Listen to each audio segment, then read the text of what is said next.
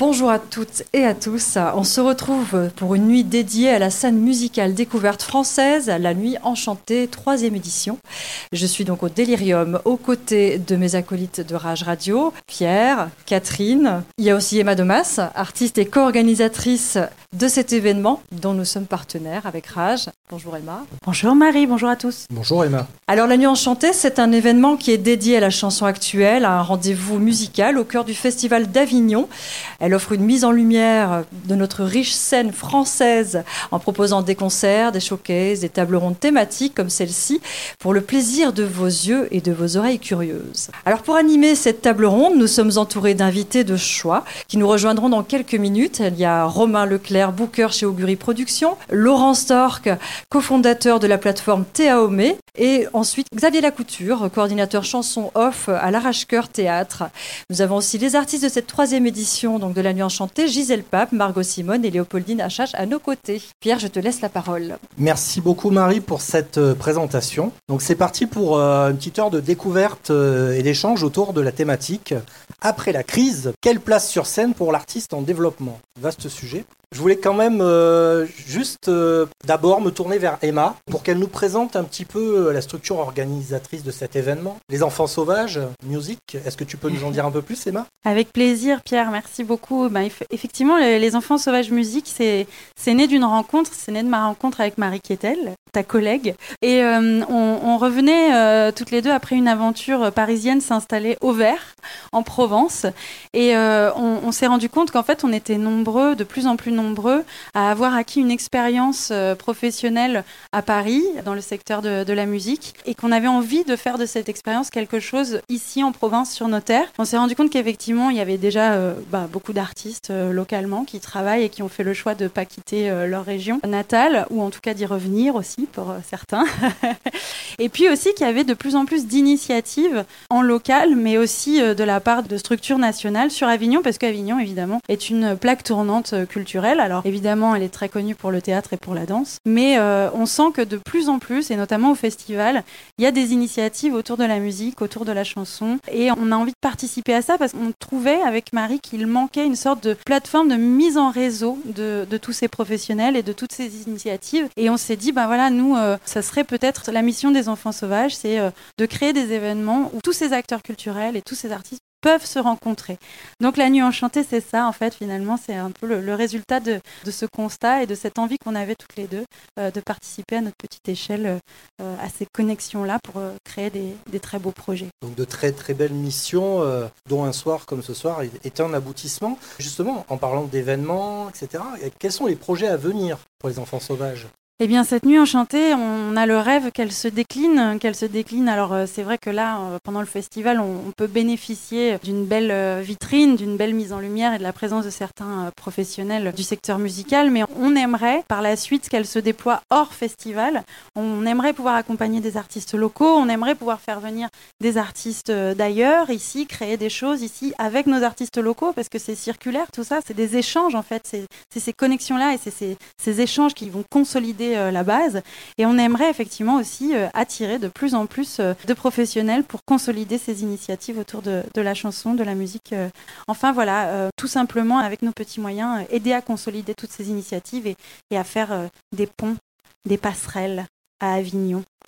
Merci, merci beaucoup Emma. Et je crois qu'à Avignon, on, a, très envie et besoin aussi. Donc c'est vraiment bienvenu. Merci. Je vais donc me tourner vers les, euh, bah, les trois artistes qui vont ce soir donc euh, nous donner le plaisir de, jouer pour nous. On va commencer avec Gisèle Pape. Bonjour Gisèle. Bonjour. Première chose. Vous avez commencé, euh, moi j'ai lu un petit peu votre, votre biographie, hein. vous avez commencé par apprendre l'orgue à Belfort. Oui. Avant de vous lancer dans des études de cinéma, où là, vous avez euh, étudié à la fois le côté technique et artistique du cinéma, avec de la réalisation aussi. Euh, j'ai étudié l'image, plus le côté technique à l'école Lumière, et je faisais des films expérimentaux. Voilà, c'est ce que c'est ce que j'ai lu effectivement, des courts métrages, je crois. Oui. Et puis donc va venir la musique avec un, EP en 2016.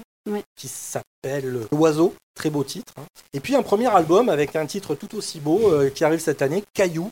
Alors, Pouvez-vous nous en dire un peu plus sur vous et en même temps, euh, voilà, bah, on a vu un peu d'où vous venez, mais où vous allez quoi finalement? Ma vie, mon œuvre en trois minutes. C'est un peu ça.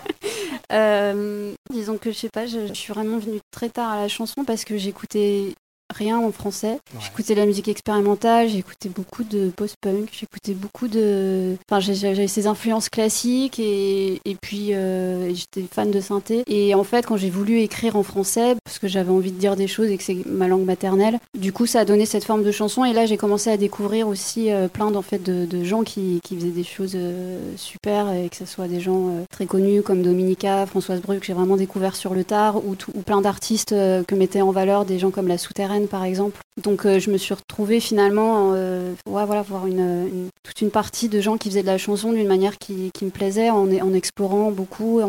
Et moi, ce qui me plaît, c'est vraiment de. Enfin, je fais moi tous mes arrangements et, mes compos et mes textes parce que je, trouve que chaque élément est important et voilà, j'essaye toujours de tisser les choses avec euh, soit la voix, soit le synthé, soit la guitare. Pour moi, cha- chaque élément doit raconter quelque chose et, et je travaille beaucoup à la sensation. J'arrête une chanson quand j'ai la sensation qu'elle est finie. En fait, c'est un truc un peu physique et il faut que ça, il faut que ça amène. Enfin, que moi, ça m'amène quelque part et voilà, quand, quand ça amène les autres. Enfin, les gens qui l'écoutent quelque part, c'est que j'ai réussi quelque chose, mais enfin, je- j'essaye que ça soit des voyages un peu à chaque fois. Donc euh, effectivement, quand vous parlez de vos, vos influences, effectivement, le post-punk, l'électro-expérimental, on l'entend hein, dans ce que vous faites, hein, c'est toujours là quelque part, euh, euh, ça vient euh, comme ça enrichir vos chansons. Si vous deviez nous décrire Caillou en quelques mots, vous diriez quoi? Caillou, c'est toujours un peu ce côté onirique en fait, mais avec quelque chose de beaucoup plus terrien, d'où son nom, et en même temps assez humble et assez petit comme un caillou. Pour un caillou, c'est quelque chose qui peut raconter euh, plein d'histoires, c'est des choses qu'on ramène chez soi euh, quand on... Enfin, moi, je ramène beaucoup de cailloux chez moi. Et en fait, euh, c'est aussi parce que je suis toujours très sensible à, la nature d'un point de vue politique, d'un point de vue écologique, et aussi d'un point de vue sensible en fait sur certaines poésies de la, nature et que je trouve des fois on peut oublier dans le débat actuel et le fait de ressentir euh, de ressentir les choses c'est quelque chose qui m'est important et voilà l'album parle aussi beaucoup du corps parce que là encore c'est là où on reçoit les choses et dans notre société que je trouve euh, parfois un peu euh, dure je trouve qu'on a tendance à oublier des fois un petit peu l'humain et, Caillou c'est un peu voilà des, des, petites histoires qui pour moi euh, veulent donner un peu d'espoir un peu de lumière Je trouve que c'est remarquablement bien dit. Une dernière petite question. Comment avez-vous, alors vous parliez justement d'humain, de sensibilité, comment avez-vous vécu la pandémie en tant qu'artiste? Et comment les choses reprennent? Pour vous actuellement Alors moi, je vais dire que le premier confinement, j'ai adoré. En fait, j'ai eu l'impression que c'était une espèce de pause et j'en avais vraiment besoin. J'ai l'impression d'avoir rattrapé euh, mon sommeil en retard. ça a, été, ça a été le cas de beaucoup d'artistes. En fait, j'ai eu l'impression que pour une fois, je, je pouvais être euh, sur le moment, en fait, à, à pas devoir penser à mille choses, qu'il y avait pas trop de.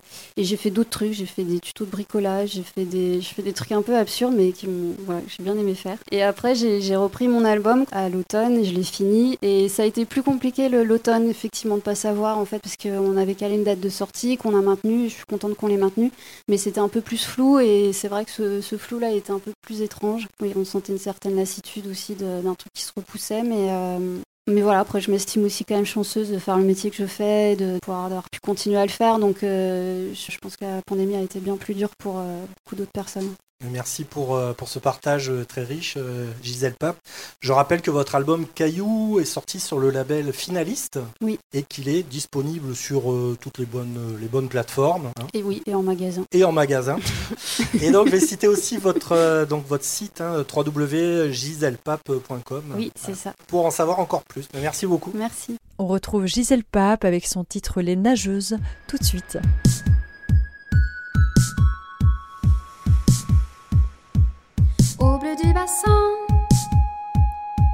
Les couleurs se mêlent. L'espoir doré ignore le noir des secrets.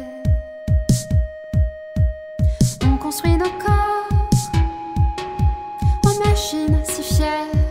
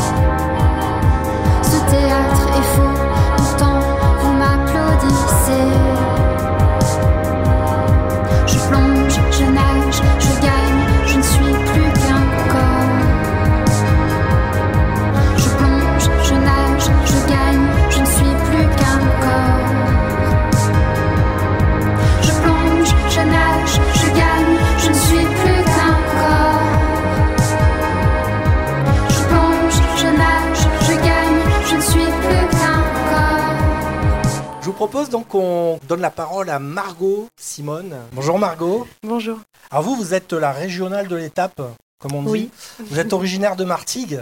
Oui. Et j'ai cru comprendre que vous étiez quand même une enfant de la balle, comme on dit, hein, puisque votre papa euh, dirige le studio Le Petit Mas. Donc déjà, vous avez baigné, euh, Oui. vous avez baigné là-dedans, hein, toute petite, dans la musique. On imagine que votre amour de la musique, il a dû euh, naître, ou en tout cas être bien porté par, par cette activité de votre, votre père.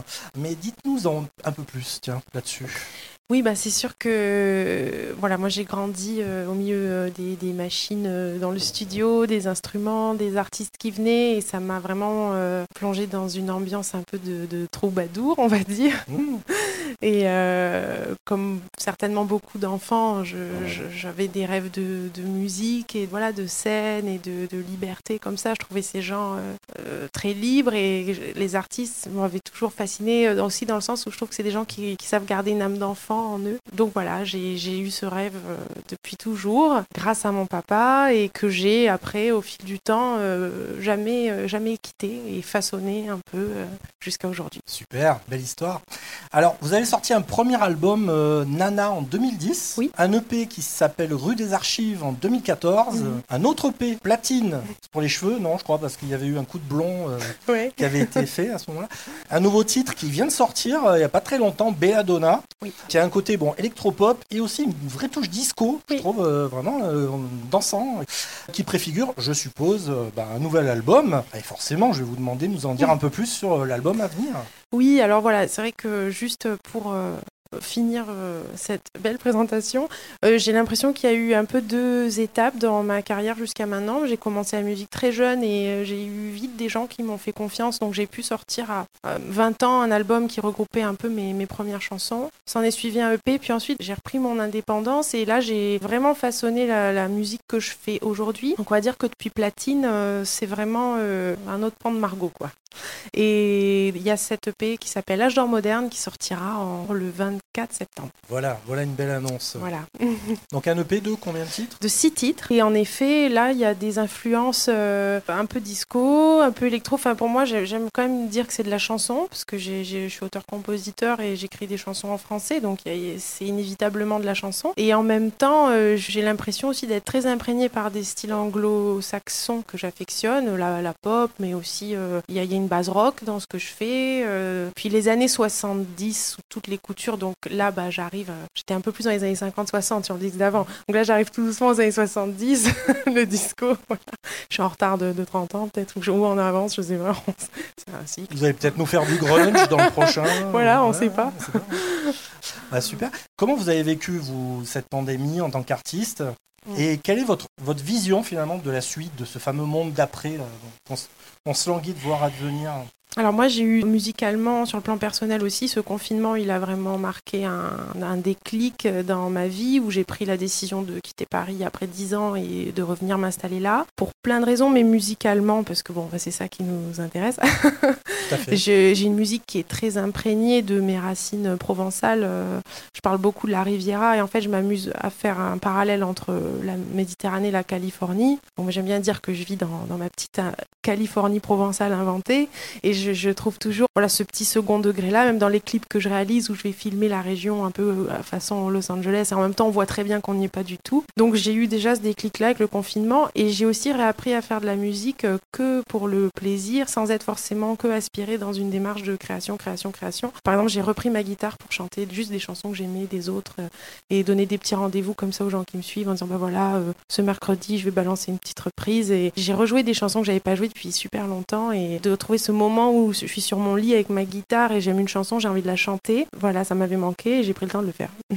Je crois que le plaisir, c'est très important aussi pour pouvoir, comme ça, continuer dans, dans votre créativité. Euh, Je vous remercie beaucoup Merci. pour, euh, pour vos réponses et puis on attend euh, l'EP de pied ferme en septembre. hein. Oui, Merci beaucoup. merci. Margot Simone avec Belladonna, c'est tout de suite. Étrange danger,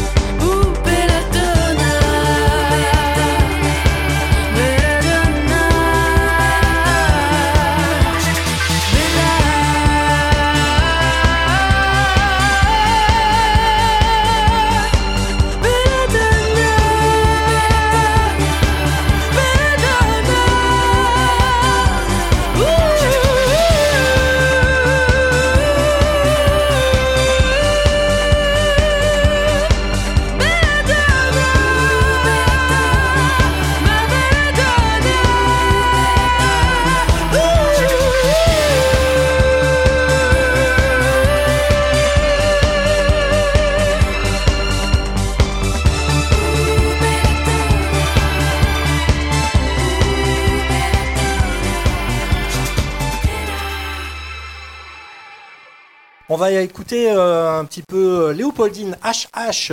Bonjour Léopoldine. Bonjour. Bonjour. Alors vous, vous êtes alsacienne. Ouais. C'est bien, on fait un tour de, un tour de France avec... euh, J'ai l'impression qu'il y a des... voilà, il y a des gens que ça intéresse. C'est pas des Alsaciens, Il y a des Alsaciens dans la salle. mais je crois qu'on se connaît un peu. Vous avez sorti donc un, un deuxième album qui s'appelle La, virgule, Lumière particulière, Hmm. en janvier de cette année. Oui. Le premier s'est intitulé Blumen im Top. Wow, de- eh ouais, bah, euh, J'ai essayé d'apprendre l'allemand avant de venir, c'est pas évident. Ouais, c'est de l'allemand ou de l'alsacien d'ailleurs C'est de l'allemand. Blumenim Top, ça, c'est fleur en pot, c'est vraiment de, de l'allemand. Ça sort d'une pièce de, de théâtre de Ibsen. Euh, J'ai j'ai- j'ai vu des répétitions quand j'étais euh, étudiante et il y avait une actrice qui explosait de rire toujours au moment où elle devait dire Aber prant ich mag Blumenim Top et elle était incroyable cette actrice. Je pense que c'est une des personnes qui m'a donné envie de, de faire ce métier et du coup je sais pas pourquoi cette phrase est restée, c'est devenu le nom de mon album. Elle le sait pas, mais il faudrait peut-être euh, que je lui écrive un jour. Ça pourrait, ça pourrait être sympa, ouais, carrément. Donc effectivement, hein, euh, un, un premier album qui avait un côté vraiment très expérimental, hein, j'ai trouvé. Enfin, je sais pas ce que vous en, ce que vous en pensez ou si vous êtes d'accord ou pas. Mais qu'est-ce que ça veut dire expérimental? Non, mais parce Ah. que tu vois, Ça, c'est une vraie question. pour moi, c'est pas, c'est comme ça en fait qu'on fait des C'est chansons. pas un gros mot, par contre. Non, bien sûr, mais euh, euh, je, dis, je dis pas que c'est un gros mot, mais je pense que c'est peut-être euh, un mot assez large en fait, je crois. C'est-à-dire que tout ce qui est un peu inclassable et qui dure pas trois minutes, qui ressemble pas à un truc qui passe à la radio, peut paraître finalement assez expérimental. C'est pas faux, c'est Mm. pas faux, vous avez pas tort. Voilà, donc oui, oui. Justement, très très bonne réponse. Justement, dans votre musique, il y a, bon, il y a de la chanson, euh, c'est un point commun que vous avez toutes les trois, hein, c'est que vous brassez un petit peu comme ça des styles avec une base chanson. Euh, il y a de la chanson, mais il y a de la pop, il y a de l'électro, il y a de la poésie, c'est un point commun aussi que vous avez toutes les trois et je vous en remercie parce que je trouve que la poésie, ça me manque beaucoup, euh, ça fait du bien d'en retrouver. On retrouve un peu tout ça dans, dans votre nouvel album, donc la lumière particulière et non pas la lumière particulière. hein, je crois que le- la virgule, à mon avis, veut dire quelque chose. J'adore. Et il y a l'accent sur le A en Vous plus. êtes pointiste, ouais, j'adore, vraiment. Merci beaucoup de toutes ces précisions. On mais si, mais c'est bien. Non, parce qu'on hein, se pose des questions quand on fait une pochette, c'est des heures et des heures de Ouais. boulot, alors que vous le remarquez, en fait, c'est génial. Bah écoutez, Merci. c'est la moindre des choses. Il y a une virgule. Il y a une virgule. Ah non, mais je suis sensible à ce genre de truc. Merci. Euh, Est-ce que c'est comme ça que vous définiriez votre musique, comme ce mélange finalement de poésie, euh, d'électro, de pop, euh, de chansons euh Ou est-ce que vous avez peut-être pas envie de la définir Je suis pas sûre que j'ai envie de la définir, mais je trouve ça intéressant comme c'est-à-dire qu'on est on est là cette table ronde, elle est autour des artistes émergents, des artistes découvertes, etc. Euh, moi, je me définis pas d'une certaine manière, comme je me définis pas que euh, femme ou que euh, artiste émergent ou que je sais pas quoi. Comment dire? C'est-à-dire, je trouve ça intéressant qu'on se pose des questions et qu'on définisse les choses. Ça, ça permet aussi d'échanger, quoi. Mais je sais, j'ai aucun recul en fait exact sur ce que je fais. Bien sûr, j'y ai réfléchi parce que j'ai écrit des textes, j'ai écrit une bio là qu'on m'a demandé, etc. Donc évi- évidemment, on a du, on, on essaye de prendre du recul. Mais au moment où on le fait, voilà, Gisèle, elle se dit pas, ouh, tiens, je vais mettre un petit peu de, des expériences que je faisais au cinéma, je vais essayer qu'on on- qu'on entende ça dans ma musique. Ça fait partie de nous, en fait. Et je crois que, en fait, c'est nos, chemins. C'est-à-dire que c'est parce que euh, vous avez fait de la musique ensemble avec ton papa que, que tout à coup, euh, c'est comme ça que tu as envie d'en faire. C'est pour ça que le métier t'a donné envie de rêver, etc. Moi, je suis passée par plein de, de, de- sais pas, voilà, un chemin un peu sinueux comme ça. Et, euh, j'en viens à faire un album comme ça. Bah écoutez, Voilà. c'est une parfaite euh, façon de faire. Puis en tout cas, ça fonctionne bien hein, sur le résultat, donc c'est tout ce qui compte. Merci beaucoup. Merci, avec plaisir. Merci à toutes les trois. On peut les applaudir, hein, peut-être. Elles l'ont mérité. Emma, est-ce que tu peux nous, nous dire un petit mot concernant les artistes de ce soir? Ah ben, un petit mot, euh, je pense qu'elles ont été euh, formidables pour euh, se, non, se, non définir, mais s'exprimer telles qu'elles sont, par les chemins sinueux par lesquels elles sont passées. Euh, non, nous, tout simplement avec Marie, on... alors déjà, euh, effectivement, pour, euh, pour deux d'entre elles, elles devaient déjà faire partie de la nuit en- enchantée de l'année dernière, et évidemment, elle a été euh, bon, annulée, euh, reportée, nanana, machin, machin.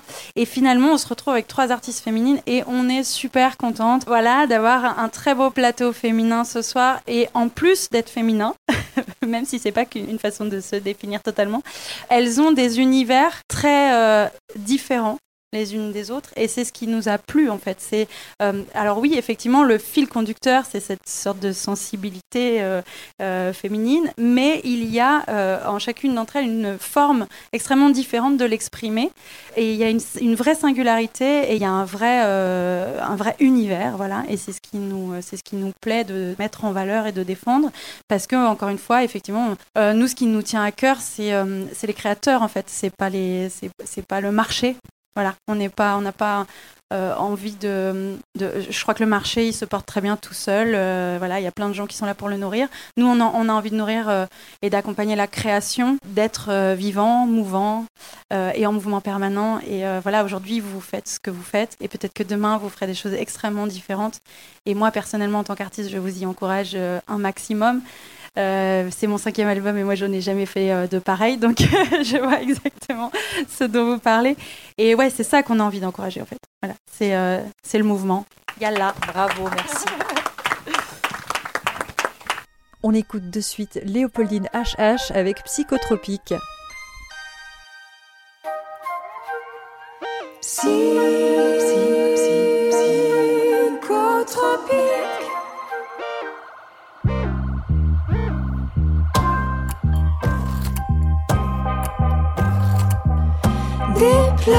bleues à non plus, à non plus finir. Des amoureux qui s'aiment, jamais ne tanguent ni ne chavirent.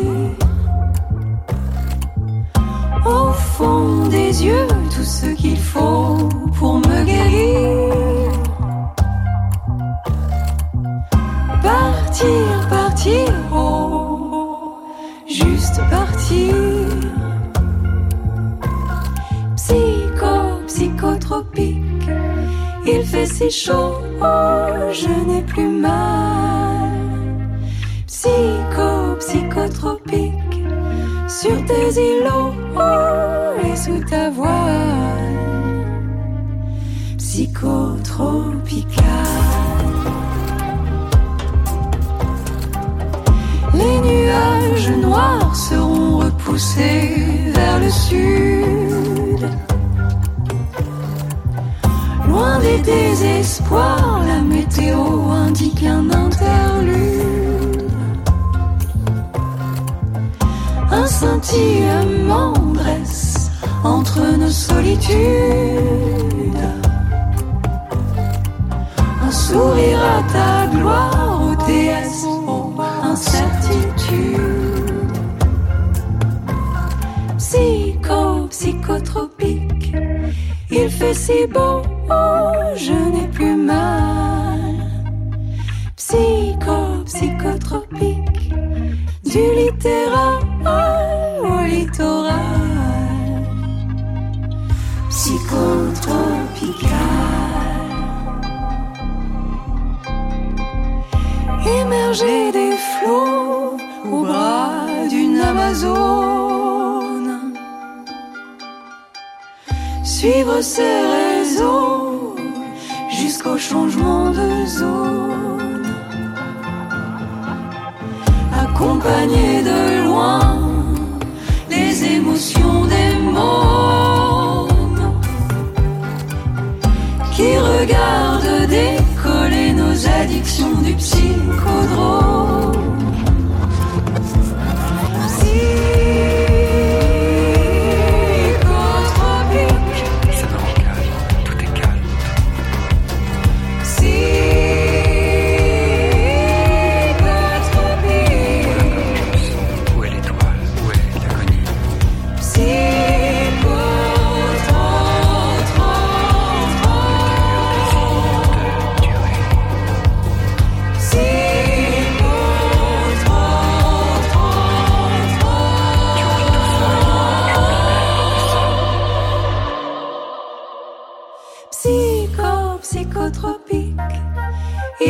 Chaud, oh, je n'ai plus mal. Psycho, psychotropique. Sur tes îlots, oh, et sous ta voile. Psychotropical.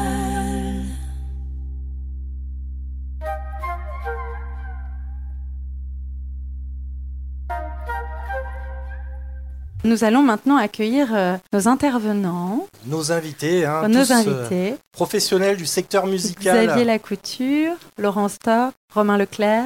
Messieurs, ben merci, euh, merci à tous les trois d'être d'être parmi nous. Donc, on le rappelle, hein, donc Romain Leclerc, qui est booker chez Augury Productions, Xavier Lacouture, coordinateur chanson off à l'arrache-cœur, et Laurent Stork, cofondateur de la plateforme Théaomé. On va aborder toute cette question euh, du développement finalement des jeunes artistes euh, dans un contexte qui, quand même, qui, ça, ça n'a échappé à personne, qui est particulier. Quel est votre point de vue en fait sur la situation des artistes en développement dans le contexte actuel?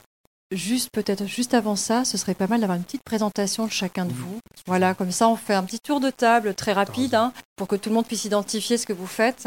On vous laisse vous présenter. Romain Leclerc, Merci pour cet honneur de devoir me présenter euh, devant ce public. Je suis donc euh, booker, chef de projet, chargé de diffusion, euh, toujours très difficile à catégoriser.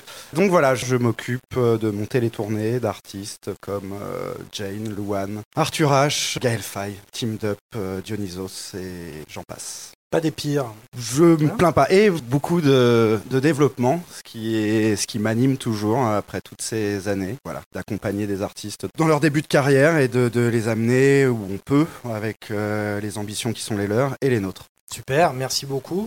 On va peut-être passer à Laurent, Laurent Stork. Donc moi je suis ici parce qu'on a créé avec Jean-Philippe Zappa la plateforme Théaomé qui s'appelle Théaomé, donc il y a théâtre dedans, mais on accueille tout, y compris des concerts, des chanteurs, et on met en relation tous les programmateurs de France et des territoires et des régions avec euh, tous les spectacles vivants qui souhaitent y figurer. Et par ailleurs, ça m'amusait parce que j'ai bossé 10 ans chez Universal, qui, est déjà, qui était à l'époque déjà la plus grosse boîte de disques du monde. Et je me disais, en 90, on avait fait pour les FNAC un coffret découverte. Et c'était amusant parce que les trois protagonistes, les trois chanteuses euh, doivent à peu près 30 ans. Donc elles étaient pas nées. Et déjà à l'époque, on avait ce problème de malade de faire émerger les talents et les découvertes. À l'époque, on y arrivait pas mal. Aujourd'hui, on y arrive très bien aussi par d'autres moyens. Mais ça a toujours été euh, le point clé des, industries euh, de la musique et de l'art en général.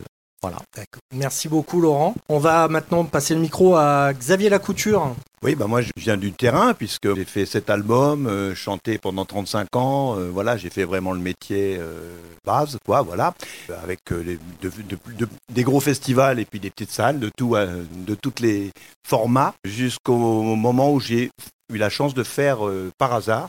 Euh, le Festival d'Avignon en 2008 et là je me suis dit euh, sans rien faire je me suis retrouvé avec 10 dates vendues. Et je me suis dit comment c'est possible? Il y, a, il y a plein de monde ici euh. Euh, ensuite euh, j'ai eu la chance d'être administrateur de la DAMI pendant 10 ans. Et à un moment à la DAMI il y a eu un, un dispositif qui est un budget qui s'est ouvert j'allais dire et euh, sur la variété. Et euh, j'ai trouvé que c'était euh, intéressant de proposer quelque chose sur Avignon sur la chanson émergente.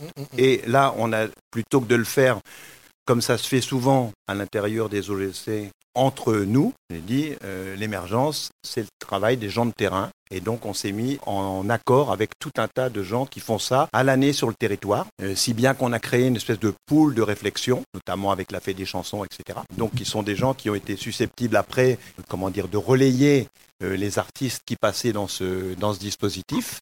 Et on doit être à la... bon, il y a une année vide, mais on est à la huitième édition là. Et euh, donc, en fait, l'ANAMI s'est un peu retiré du... Ça arrive, hein, des, fois, les, les s'en vont. Euh, ça s'appelait Talent Adami, on y chante, et ça s'appelait désormais Chanson Off. Mais ce qu'il y a derrière, c'est exactement les gens, la filière qui s'est créée et qui trouve, qui reste mobilisée parce qu'elle trouve que ça a un sens de venir ici présenter parce que, enfin, des projets, parce qu'en fait ici, euh, on a évidemment les gens spécialisés qui viennent comme ça, mais surtout tout un tas de gens qui viennent chercher des multiprogrammateurs, euh, qui viennent chercher euh, un petit peu de cirque, un petit peu de ceci, de cela. Donc en fait, en créant un lieu qui soit un lieu aspirateur, j'allais dire, de, de création émergente, on a abouti à euh, des programmations, bah, ici une fois deux, ici une fois des, programmations, des gens qui faisaient confiance euh, à la structure et au choix de tous ces programmateurs. Donc en fait, euh, quelque part là, c'était quelque chose qui a vraiment du sens aujourd'hui, je crois. Et on continue, on est reparti, on a rebondi là cette année. Ça a été un petit peu compliqué parce que les productions étaient un petit peu cette année frileuses, on va dire, euh, à, juste titre d'ailleurs. On, en parlera après, mais euh, donc voilà. Mais euh, en tout cas, toute la filière reste mobilisée justement pour travailler sur de l'émergence, exactement ce que tu disais. C'est-à-dire qu'en fait, euh, comment rendre euh, visibles les artistes aujourd'hui quels sont, quels sont les moyens de le faire. Et là, sur scène, pendant longtemps, pendant 23 dates, euh, rendre des artistes visibles, c'est presque une résidence en même temps. C'est une résidence avec du public. Donc on a un outil de travail qui est absolument exceptionnel et ce qui est aussi super, je vais terminer vite, mais l'Arrache-Cœur, qui est le lieu où on a fait notre nid dès la deuxième année, ce lieu est devenu vraiment maintenant un lieu de chanson et il a été racheté il y a un an et demi par une équipe qui tient le bijou à Toulouse et qui sont des gens qui sont dans la chanson. C'est-à-dire maintenant c'est devenu vraiment un lieu de chanson et de théâtre musical. Donc quelque part, c'est la réussite d'un travail, de une installation de, et alors la Fée des chansons est devenue partenaire cette année. Cette année jusqu'à là, c'était l'Adami. Maintenant, ça a changé de ça a changé de chapeau. Voilà. Donc euh, merci Xavier pour cette belle présentation. Puis en plus, euh, voilà, quelque part, vous avez introduit notre débat, donc euh, c'est une bonne chose. Qui veut réagir peut-être alors sur cette question de la situation des artistes en développement dans ce contexte un peu particulier, en cette période, on pourrait dire de transition en quelque sorte Allez Laurent, on vous écoute. Bah, je pense que la situation des, artistes en développement, elle est à peu près celle des artistes en général. Moi, ce que je constate autour de moi, puisque je m'occupe pas mal euh, de finances et j'ai pas mal d'artistes autour de moi dans pas mal d'univers, financièrement, c'est catastrophique. En revanche, artistiquement, c'est intéressant parce que ça offre, euh, bah, évidemment, à l'insu du plein gré hein, de tout le monde, comme dirait l'autre, euh, 14, 15, 16 mois euh, d'introspection. Et la preuve, moi, ça fait une quinzaine d'années que je viens à Avignon, j'ai rarement vu des créations aussi splendides que cette année. Et j'en viens à la conclusion qu'il y a sans doute eu quand même un vrai travail. Le- les gens ont stoppé la machine. D'ailleurs, une, de- une des chanteuses le disait. Elle a dit Bah oui, euh, moi j'ai plutôt bien aimé, euh, en tout cas, le premier confinement.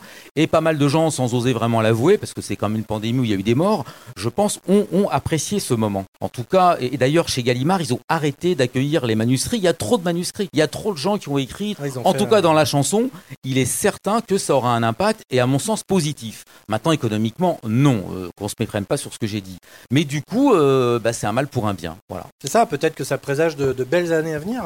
Un petit mot peut-être, Euh, de Romain eh ben, Je leur souhaite en tout cas de, de belles années à venir. Alors c'est vrai que moi, de mon prisme en tant que tourneur, les, les artistes en développement, pour moi, c'est les grands perdants du Covid, en tout cas de la période Covid, parce que clairement, on s'est, nous, tourneurs, attachés à reporter les tournées de nos têtes d'affiche, je mets des guillemets, hein, des artistes intermédiaires et des, très gros artistes, et que les protocoles sanitaires ne nous permettaient pas d'envisager une reprise pour le développement, parce que les salles ne voulaient plus faire de première partie, pour limiter la circulation des publics, que les festivals qui d'ailleurs ont lieu cet été, et tant mieux, et c'est un acte de résistance que font les artistes et les festivals d'avoir lieu, parce que les billetteries sont pas, pas très bonnes euh, à cause du pass sanitaire. Mais voilà, les festivals ont favorisé le, développement purement local. Voilà, parce que ça rentre dans une mission d'accompagnement territorial. Donc c'est vrai que voilà, pour moi en tout cas, le développement d'artistes a été euh, très compliqué parce qu'on ne pouvait pas du tout leur donner de perspective. Là où sur d'autres, bon ben voilà, il y avait des reports. euh, et donc un petit peu de visibilité. Et, euh, et voilà, le développement n'en avait pas. Pour la plupart, je parle vraiment le pur développement, sont des, artistes qui n'ont pas euh, pu boucler leur intermittence aussi, donc qui n'ont pas profité de ça et qui ont un moment dû aussi délaisser la création pour euh, gagner leur route. Alors j'ai bon espoir que tout reprenne pour eux et euh, de toute façon on va leur essayer de leur amener le maximum de visibilité possible et qu'il reste des activistes et des réseaux de salles qui permettent l'accompagnement d'artistes ou de festivals comme la Fée des Chansons, le Mama et j'en passe, euh, les transmusicales, les bars en trans, qui vraiment permettent d'avoir de la visibilité, qui leur donne un coup de projecteur à un moment peut-être clé de leur carrière, mais, euh, mais voilà, ça a été compliqué en tout cas pour eux, je pense, pendant cette crise. Merci beaucoup. Xavier, peut-être euh, un petit mot euh, là-dessus à ajouter? Je pense que les artistes en développement, selon l'endroit où ils sont en développement, ça les a impactés plus ou moins. Selon le moment où ils ont sorti leur album ou pas, ça les a impactés plus ou moins. Les gens qui avaient déjà du public, les, copains qu'on a qui tournent, les Fatal Picard, les Electro le Luxe, les gros, les groupes importants, eux, ils ont gardé leur public. Euh, Enfin, ils ont gardé en tout cas la possibilité d'avoir des reports de, programmation. Mais je crois qu'on va se heurter là à un problème qu'on commence à sentir vraiment nettement, c'est un problème de public. C'est-à-dire que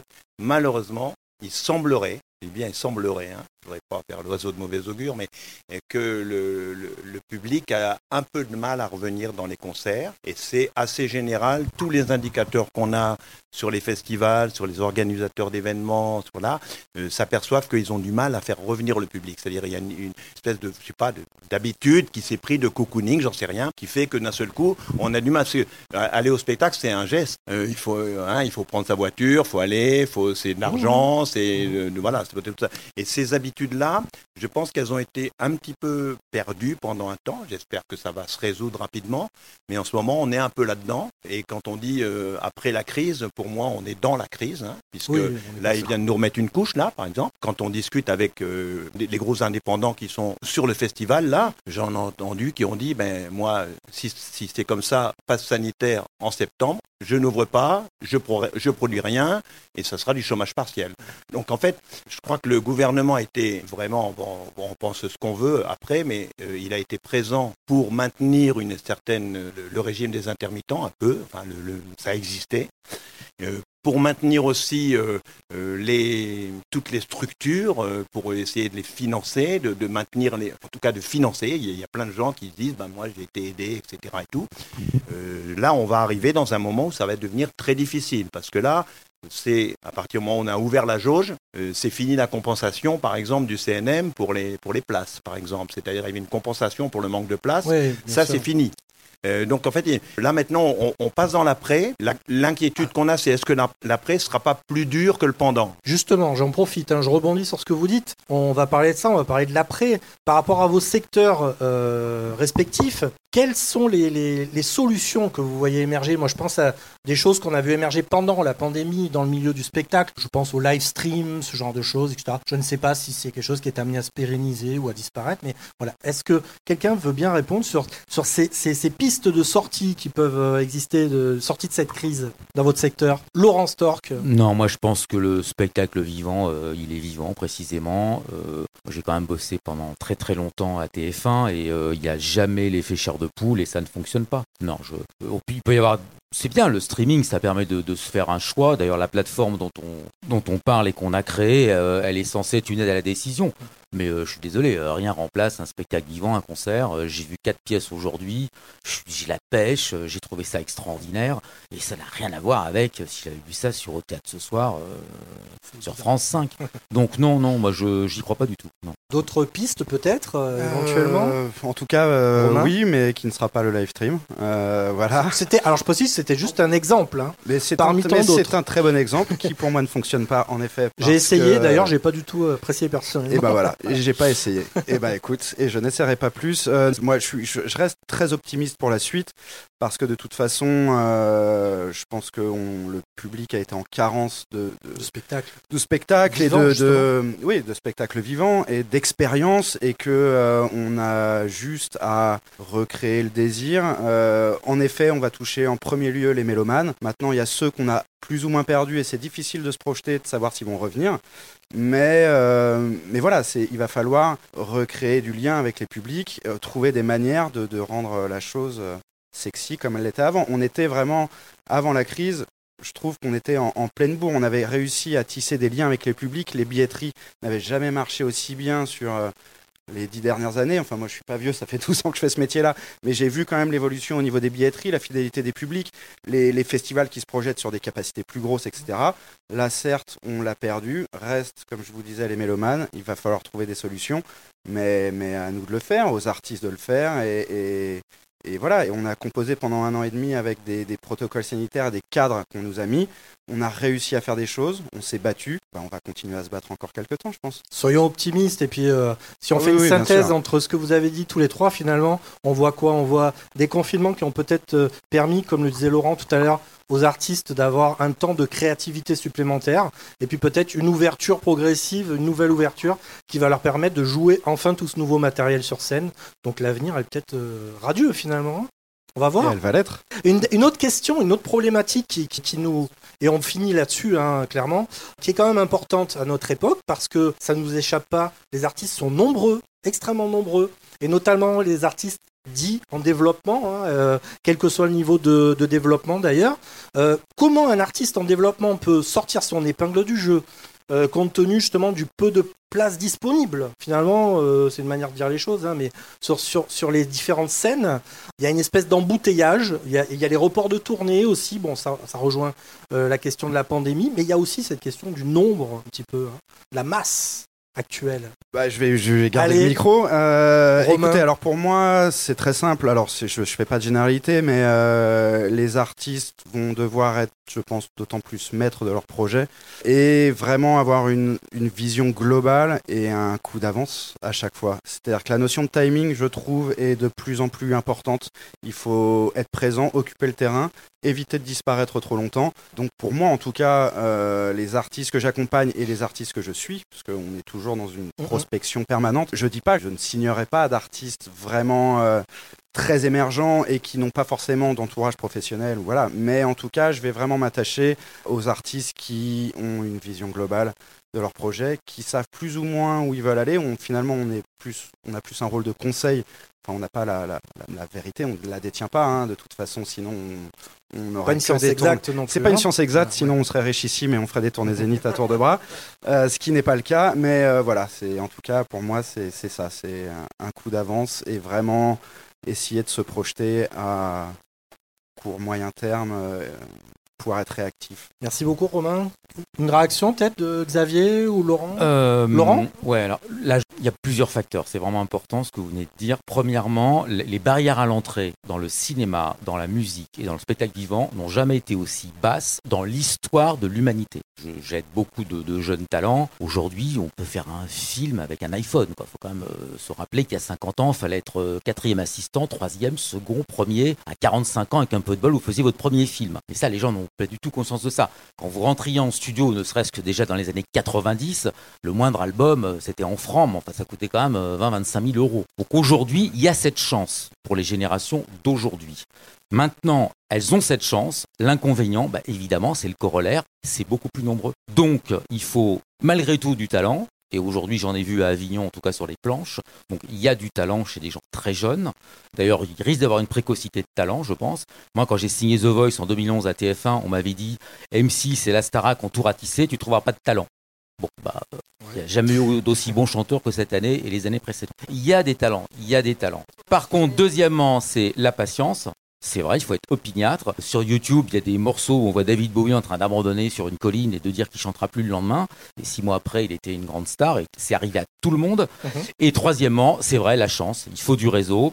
C'était intéressant, vous parliez de territoire parce que un des conseils souvent que je donne aux gens qui débutent, c'est quand même d'aller à Paris. Alors après, ils peuvent revenir chez eux, mais c'est quand même un peu là-bas que les gros réseaux se passent. Alors il y a des radios comme les vôtres qui font un travail extraordinaire, Merci. tellement bon que quand je Shazam vos morceaux, je ne les trouve pas. C'est la preuve que vous êtes euh, Ah, avant-gardiste voilà. et talentueux.